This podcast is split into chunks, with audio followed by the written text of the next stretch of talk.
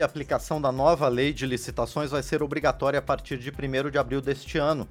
Ah, o conjunto de normas gerais para as administrações públicas diretas, autarquias e fundações da União, dos estados e dos municípios entrou em vigor há dois anos, depois de quase uma década de tramitação no Congresso Nacional. Nesta semana, a Edições Câmara, da Câmara dos Deputados, lançou o livro Nova Lei de Licitações e Contratos: Debates, Perspectivas e Desafios, que reúne artigos de 27 especialistas. Essa obra faz uma análise da principal questão que envolve o processo licitatório, a conciliação dos interesses do setor privado e do setor público com relação às contratações públicas. Um dos autores da publicação, o advogado da Câmara dos Deputados, Júlio Queiroz, já está conosco aqui nos estúdios da Rádio Câmara para falar sobre esse tema. Jules, bom dia, obrigado por estar aqui conosco. Bom dia, Márcio, bom dia, ouvintes. É um prazer para mim vir aqui novamente à Rádio Câmara falar desse tema tão importante que é a nova lei de licitações e a nossa obra coletiva. Perfeito, o prazer é nosso em receber você mais uma vez aqui, Jules. Nessa, nesse período, em, depois que a lei foi aprovada, já houve impactos sobre as contratações públicas? Notadamente. A primeira questão é um impacto simbólico, sabe, Márcio? Porque a antiga lei, a 8666, estava aí há 30 anos. E é, nunca foi mexida. Tudo que foi alterado no processo, no processo licitatório foi feito em outras leis, a lei do pregão, a lei do RDC. Então, só de eu revogar uma lei de três décadas já causa um efeito simbólico. A gente está quebrando um paradigma.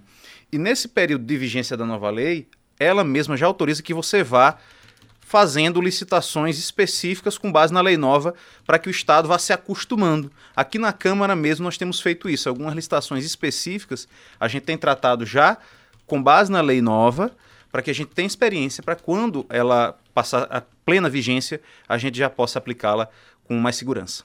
E, Júlio, quais são as principais características da nova lei? Ela se moderniza, né, moderniza o Estado e também dá mais transparência?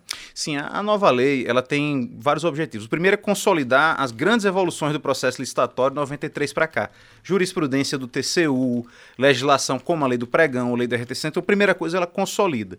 É, o segundo, ela prepara a administração pública para o futuro. Tá? A, a lei antiga foi feita num, numa realidade analógica, numa realidade de papel. E a nova lei foi feita numa realidade digital. Foi feita numa realidade que permite ao Estado se utilizar de meios tecnológicos para reduzir a burocracia, aumentar a eficiência e a transparência. Nova lei tem toda uma preocupação com o controle social das contratações públicas e com interesses é, do setor privado e do setor público.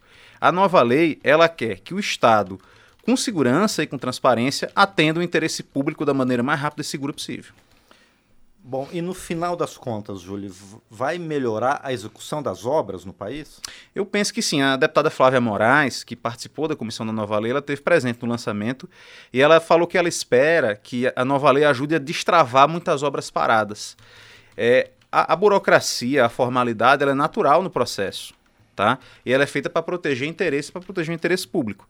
Agora é preciso que a gente tenha caminhos é, para superar alguns entraves e, e, e, colocar obras rodando. Eu acho que a nova lei ela vai ser muito benéfica para os licitantes, ela vai ser muito benéfica para a administração e principalmente para o cidadão. Tá? Ora, para cada real que, que, que, se investe numa licitação, há um retorno de 20 reais para a economia. Então, o Estado ele é um grande comprador, é um grande estimulador da economia. Eu acho que essa lei ela tem sim o condão de, de modernizar as relações e promover o desenvolvimento. Independentemente dessa nova lei, Jules, esse processo de licitações do Brasil, ele é muito engessado, é muito burocrático? Márcio, eu diria que sim, tá? Isso tem uma razão, tá? A burocracia, ela existe para, como eu falei, para proteger o interesse público. Agora, a gente tem que equilibrar a burocracia com a eficiência. O meu artigo, por exemplo, Márcio, ele é sobre inovação no serviço público. Tá? Então eu não posso ter um controle de uma maneira que impeça o serviço público de inovar. Vocês aqui, por exemplo, na Rádio Câmara, promovem constantemente procedimentos de inovação, como o Estudo 513, como, como a conexão à internet, a modificação dos seus processos de trabalho. E é preciso que a, a legislação dê segurança ao administrador para ele poder inovar. Porque quando ele inova, ele encontra novas soluções de atender o interesse público. Você já escutou a expressão, Márcia, apagão das canetas? Não é? Exatamente. O direito administrativo do medo, às vezes o administrador ele tem medo de, de decidir inovar. E a nova lei, ela busca, dentre outras coisas, evitar esse apagão. Permitir que o administrador tenha segurança para ir atrás do interesse da sociedade. Pois é, Júlio, eu já entrevistei outros parlamentares que falaram sobre essa questão de muitos prefeitos, principalmente de municípios pequenos, que não têm uma estrutura de suporte técnico né, é, suficiente, tem muito medo de fazer licitações por conta do controle do Tribunal de Contas do Estado, aqui do TCU e dos outros órgãos públicos de controle. Essa nova lei de licitações vai facilitar a vida desses pequenos gestores municipais? Eu acho que, em um primeiro momento, talvez ela até traga preocupações. Eu vou lhe dar um exemplo muito concreto. A nova lei prevê um princípio chamado segregação de funções. Você não pode ter um servidor só fazendo tudo no processo licitatório. O cara que faz o, o projeto, o cara que licita, o cara que contrata, o cara que paga. Você vai ter que dividir isso em várias pessoas para você evitar a possibilidade de captura e de corrupção. A maioria dos municípios, Márcio, tem uma pessoa só é. para fazer isso. Uhum. Tá? Então, no, a princípio, eles vão ter uma certa dificuldade. Mas essa dificuldade, na realidade, é um investimento. Porque quando eles criarem essas equipes, eles vão ter mais segurança e mais condições de contratar com tranquilidade. A outra coisa que eu acho importante da lei é que muitas coisas que antes eram decisões dos tribunais de contas, tá? que talvez não tivessem a publicidade que tinham que ter, que existe uma sofisticação jurídica maior do operador, agora estão na lei.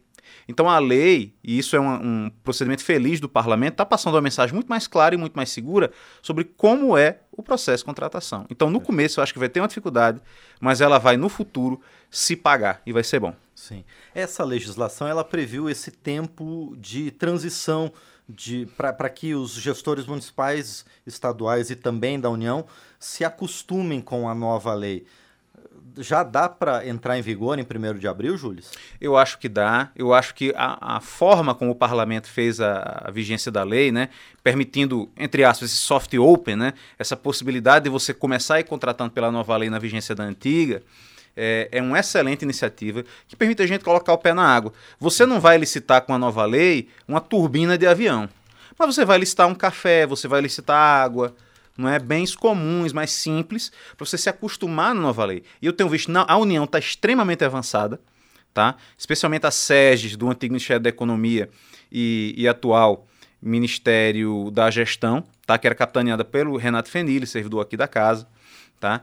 É, vários estados já estão bem avançados. Nós aqui na Câmara dos Deputados temos um grupo de trabalho com servidores de várias áreas para adap adaptar a estrutura é, para a nova contratação. A nossa mesa diretora já regulamentou em grande medida a nova lei. Então eu acho que o Estado brasileiro está pronto e precisa estar pronto para entrar nessa nova realidade em 1 de abril. Agora, uma das preocupações da nova lei e também que é tratada nos artigos do livro, Júlio, é essa questão da conciliação entre os interesses do setor privado e da administração pública. De que forma essa nova lei de licitações está trazendo isso? A nova lei ela tem uma preocupação muito grande com um valor chamado segurança. Tá? Os deputados batiam muito nessa tecla na, na comissão especial. Da segurança para o Estado que ele está contratando de maneira legal, mas da segurança também para a empresa de que ela é, vai ter o seu contrato respeitado, vai ter a sua rentabilidade respeitada e se criam mecanismos de estabilização da relação contratual, de transparência, né? o controle das licitações pelos órgãos externos. Ele foi, digamos assim, segregado em um modelo internacional do Instituto de Auditores Internos, que chama modelo das três linhas, ou seja, você tem um controle no âmbito da gestão, um controle no âmbito do jurídico e um controle externo tá? sequenciais. Então toda a lei ela foi pensada para que o licitante ele tenha segurança de que se ele ganhar, ele vai ter o seu contrato respeitado e se ele prestar o serviço, fornecer o bem que ele foi contratado, ele vai receber. Quando ele tem essa segurança, ele consegue gerar emprego, gerar renda e gerar desenvolvimento para o país. Júlio, você citou o exemplo dos pequenos municípios que vão ter que criar equipes segregadas para que haja uma individualização em cada etapa do processo de licitação.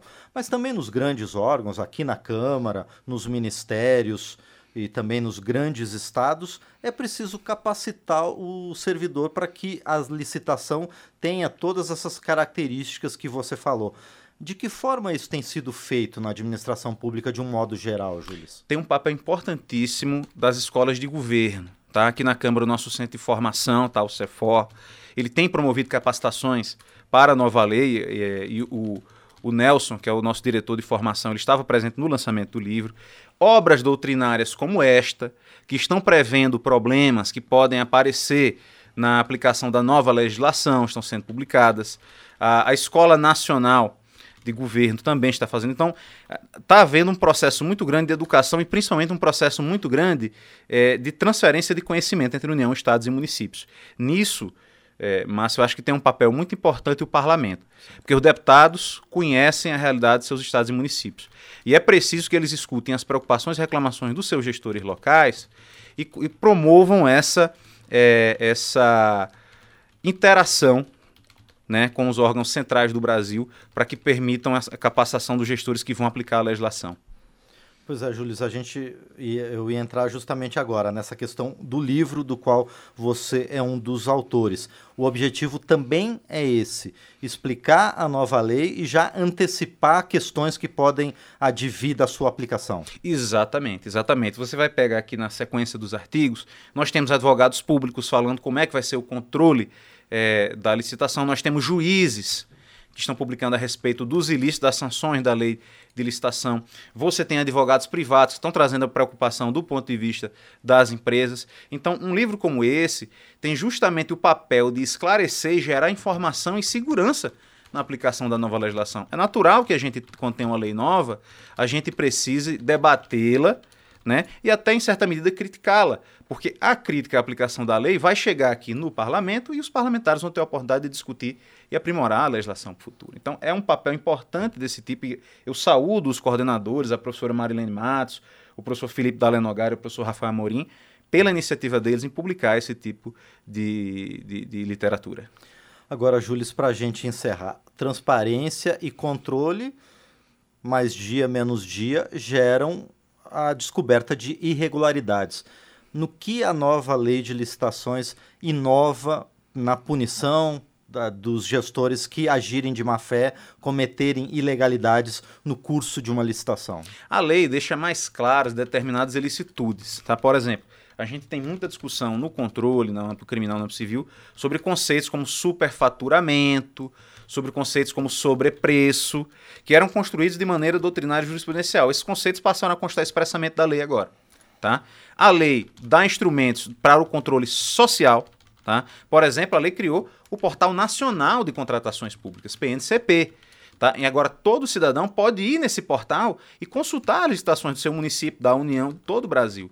Quando eu jogo luz sobre isso, eu permito maior controle e dou aos próprios órgãos de controle possibilidade de identificar eventuais ilícitos, com a segurança de que, se forem identificados, serão punidos, porque a nova lei também detalha muito claramente o processo de sancionamento tanto do ponto de vista administrativo, tá? que pode chegar, inclusive, à, à inabilitação completa da empresa para contratar com o poder público, como as sanções penais, que podem resultar em prisão.